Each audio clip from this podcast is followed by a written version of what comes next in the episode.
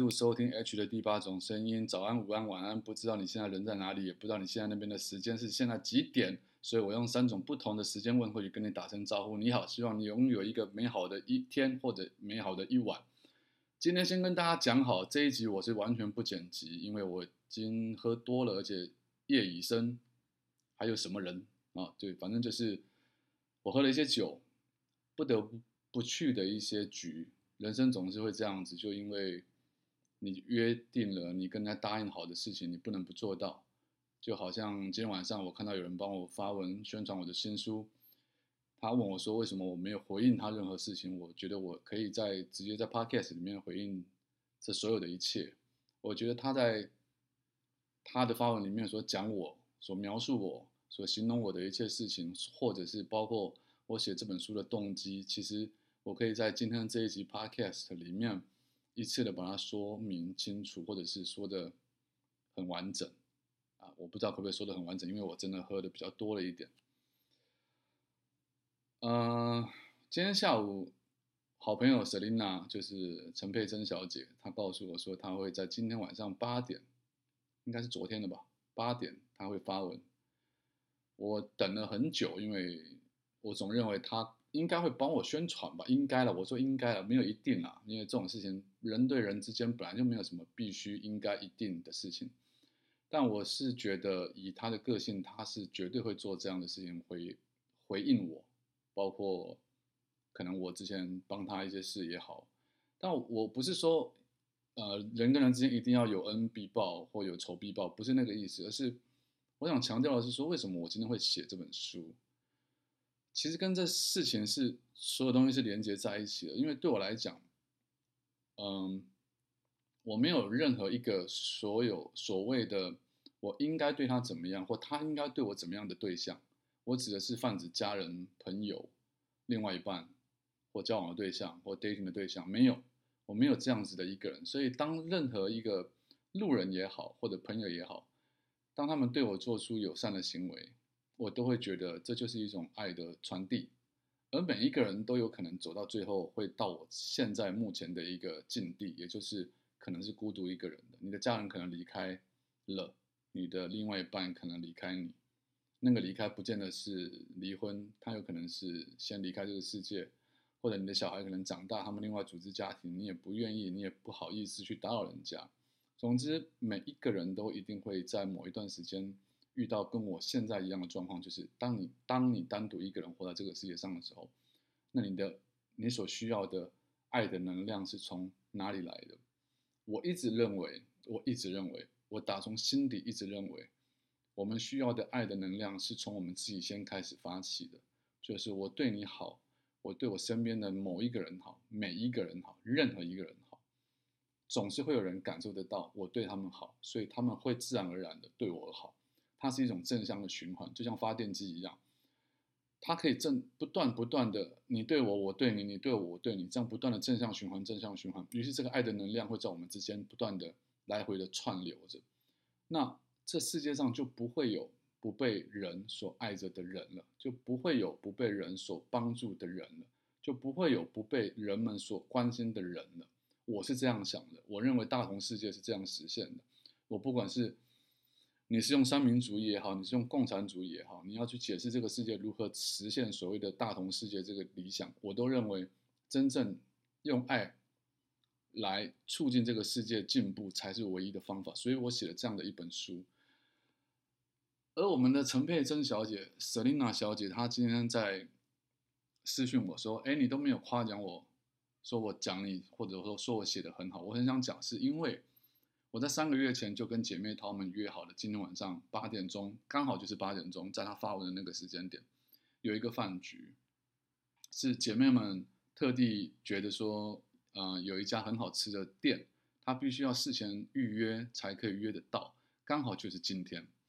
所以我不可能推掉这个局，然后去特地去回 Selina 那篇文章也好，或者回应她，呃，做出这个举动的行为。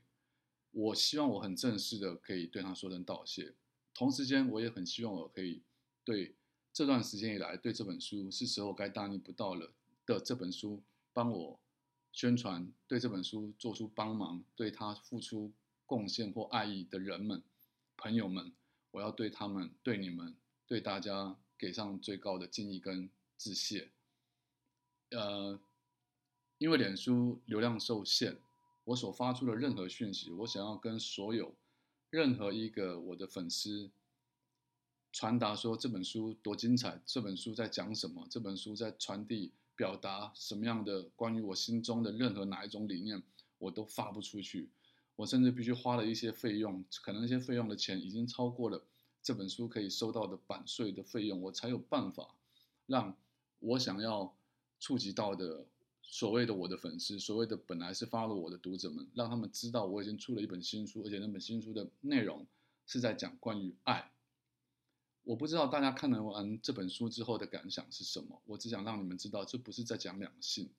也不是在讲大逆不道。它其实只是在讲说，当你一个人独自生活在这世界上的时候，你应该拥有什么样的信念，你可以活得下去。而我认为这个信念就是不要去分彼此，因为我们都是一体的。我们生活在这个地球上，生活在这个世界上，你对我有爱，我就会对你有爱。除非我感觉得到你对我的不是真爱，你是虚情假意的，你不是真实的，那么我可能就会考虑我要不要也回应你一个。不是真实的爱情，或不是真实的回应。在这过程里面，在这本书刚开始还没有出现之前，我在 Clubhouse 上面有一位来自澳洲的朋友叫 Mandy，有一位来来自德国的朋友叫哈哈。哈哈是之前我帮他出过一本书的一位女性朋友，他们两个人帮我很大的忙，所以在这边我也要跟他们说真的谢谢。在 Clubhouse 上面，我认识很多朋友，包括了一位叫做 Alex 郭，他在美国上班。当他回国之后，第一件事情就是团购了我的书十本，然后分别发给了我们在 Clubhouse 上面认识的好朋友们，当场要我签书、签名给这些人。他们说，嗯，Alex 说他们是第一批拿到这本书新书的人们，是最幸运的。我非常感谢，因为我知道他在表达某一种爱意，爱意，表达某一种谢意也好，或者是对我的关爱，我很感动。然后接下来，我几乎是用尽了，或者是说，身边的每一个朋友都知道我为了这本书想要多做一点付出，所以包括在母羊座，虽然说我在帮他们做顾问的一间公司，但是老板 Leo 这间公司的总经理叫 Leo，他就无偿的帮我制作了你们在博客来上面看到那支短影片，那支介绍书本的介绍，呃，介绍影片，那是他帮我拍的，帮我制作图片，帮我剪接，帮我上字幕。这些都是他他帮我做的，然后后来到了我们认识的这个女巫悠悠老师，她帮我介绍了姜太，所以我去上了姜太的广播节目。其其实，在那之前，我完全不知道姜太是谁，是何方神圣。但我非常感谢悠悠，因为他不但免费的帮我做了一次，嗯，可以讲说是施法术吧。就是他，他，他做了一个类似女巫会做的法事，然后帮我灌输能量。他觉得我的能量太弱，然后介绍了姜太让我去上节目。其实他还有介绍别人，但是有些事情有没有成不重要，心意比较重要。接下来就是邓医师，邓慧文医师，我的好朋友，他找了我去上节目。他跟我说，他这本他认为这本书很棒，他认为这本书讲出了很多人不敢讲的心声，包括他自己也不敢讲的心声。所以，他嗯，不但约了我上一次去上节目，他可能下礼拜我还会再去上一次他的节目，就是再出再度的去讨论这本书，它可以带来给人们什么样的影响或改变，可不可以帮这个社会多一点进步的思想或思维？然后，再就是好兄弟小冬瓜，我从一开始上新闻哇哇哇之后，小冬瓜就一直跟我很好。就像弟弟一样陪伴着我，然后会跟我讲，会关心我。他也是找我去上我的 YouTube 啊，找我去上他的 YouTube，然后拍摄直播。他知道我的脸书因为触及不到任何的粉丝，所以他帮我做这样的事情。那接下来还要谈到就是我现在在用的这支麦克风，在录音的这个节目，这个作家爱曲的第八种声音，这一切一切的缘由都是因为御姐爱。来自美国的好朋友御姐爱送我的这一支麦克风，虽然他私心的说，他只是为了想要多跟我，呃，怎么讲合作，就是他想要多访问我几次，但他发现我没有专业的麦克风，所以他特地啊、特地网络下单订购了一支麦克风送给我。但是我就认为这支麦克风不能浪费，因为这是御姐爱的心意，所以我开始做了 podcast。但这并不是我唯一感谢御姐爱的地方，而是每一集当御姐爱访问我的时候，他总是会在后面提到我的新书的讯息，这是他的体贴。或许这是巨蟹座的体贴，但但但我我很敏感，就是其实他只是多讲了一两句话，可是我知道，就是这是他的帮忙，这是他的心意的传达。然后接下来当然还有别人，有些节目还没有播出的，比如说包括囧星人囧囧的访问，他找我上了 podcast，当然这是透过我的好朋友 Leo，就是摩羊座的总经理。种种访问我的过程呢，还没有播出，但是他告诉我，其实是在很多年前，他第一次上电视节目、上新闻哇哇的时候，他说我给了他一次一个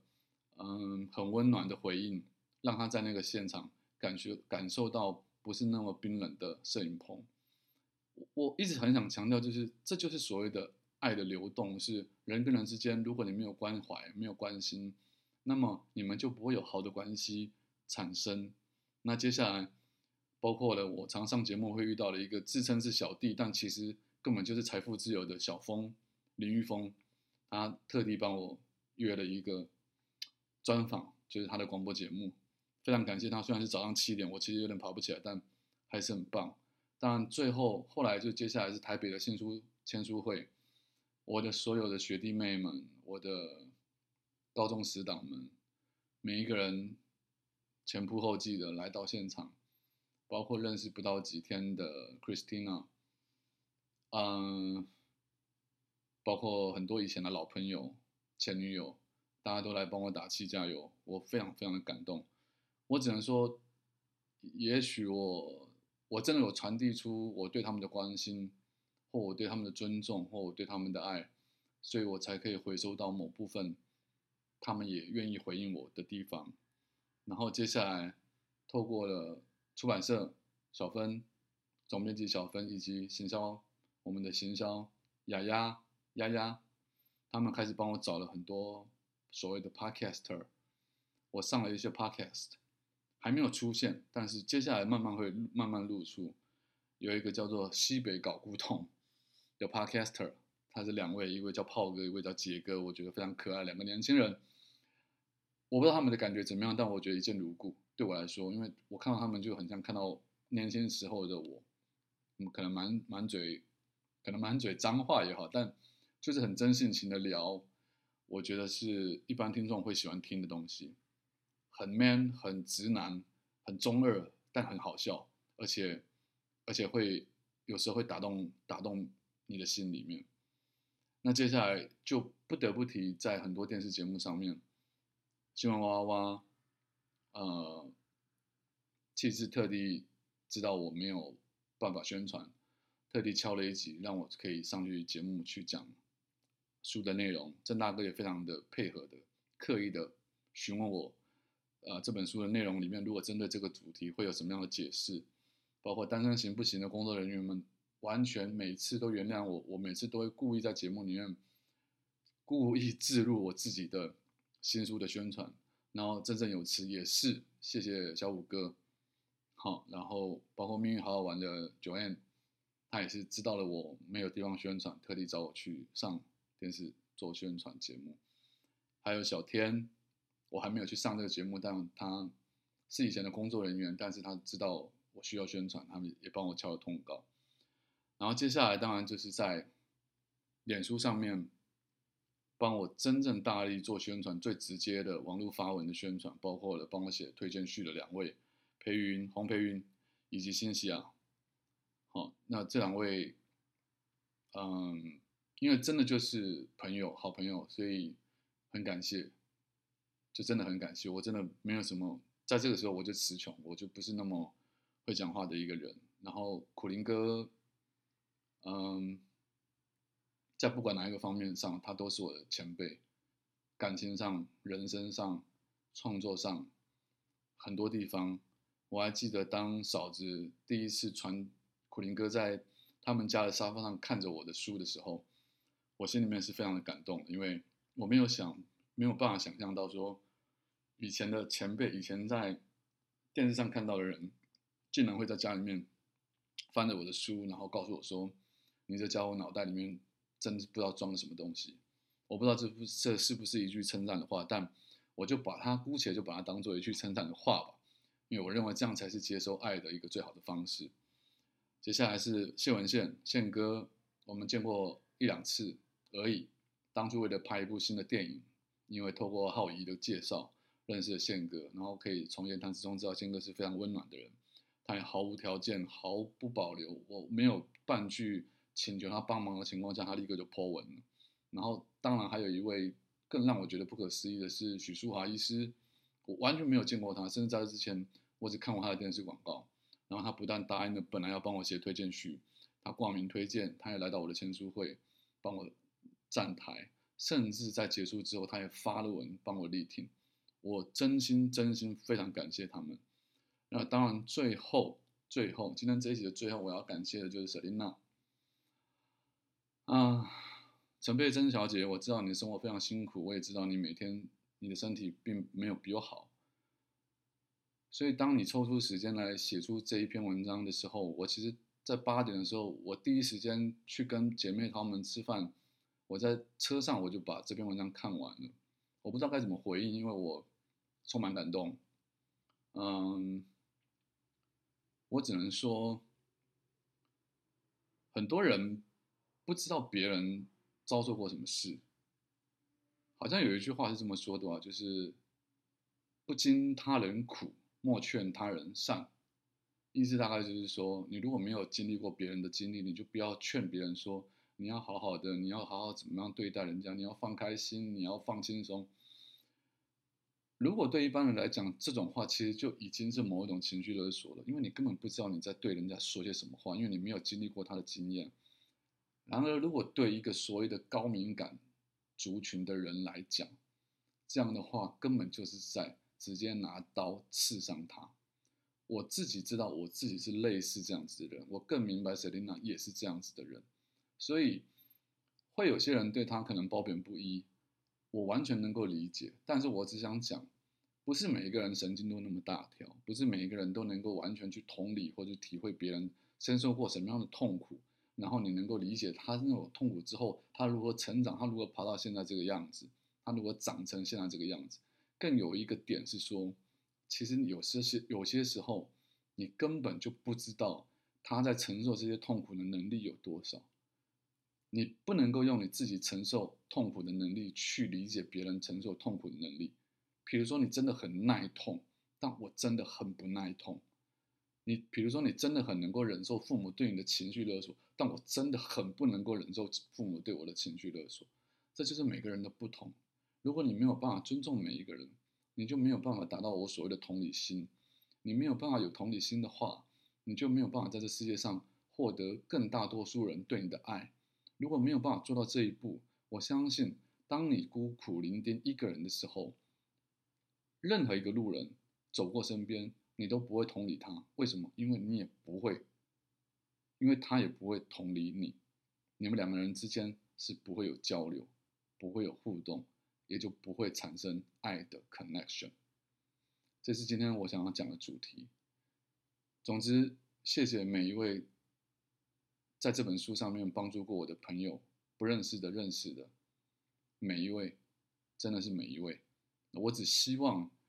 我不希望这本书大卖，我只希望这本书的理念可以更让大多数人知道、吸收、理解，然后让这世界充满更多的爱，可以不要再有那么多的情绪勒索，或者是以某某某之名去行某某某之恶，大概是这样。我是 H，如果你还不认识我的话，欢迎到脸书或 IG 搜寻作家 H，你会更了解我。然后或许你会更喜欢我，就这样。